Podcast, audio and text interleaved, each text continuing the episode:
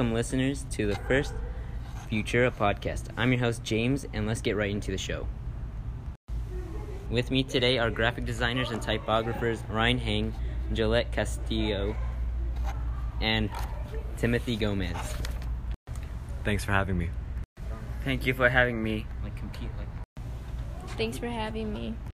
Now, without a moment to waste, today's topic: the marvelous invention. How about it, guess? Let's start with you, Ryan. Well, the Mayans were pretty fundamental to writing, laying some of the groundwork for future writing systems. The writing was mainly in the form of stone carving, but it extends to glass, pottery, and so much more. Then how about the Sumerians? They were the first after all, using hieroglyphs like inscriptions and cravings.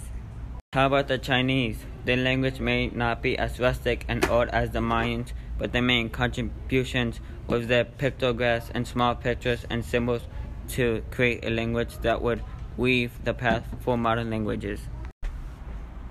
Oh, but was there anything else that went into the creation of, say, the English or the Spanish alphabet?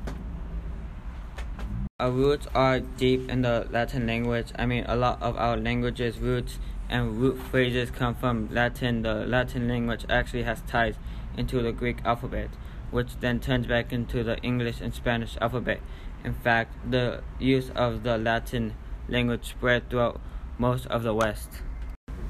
Thanks to me, the Latin alphabet is one of the most underappreciated important contributions of that millennium.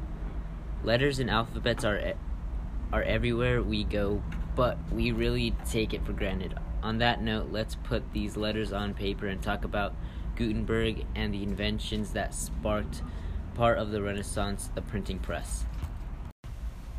But first, a word from our sponsors. I want to thank our sponsors, Futura, and remember to use Futura as your next typeface because if you're looking for a geone- geometric sensor, Futura is your way, your go-to. Welcome back to the Futura podcast. Back to the topic.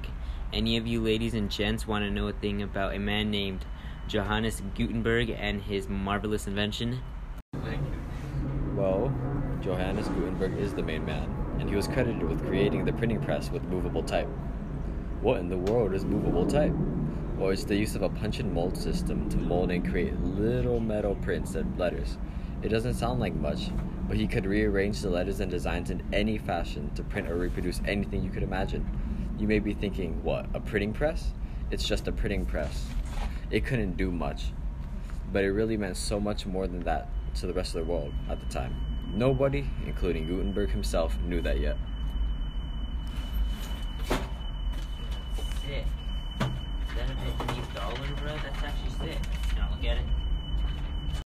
I'll take it from here. What the world didn't realize yet was how books weren't available for everyone. That's something we take for granted every day.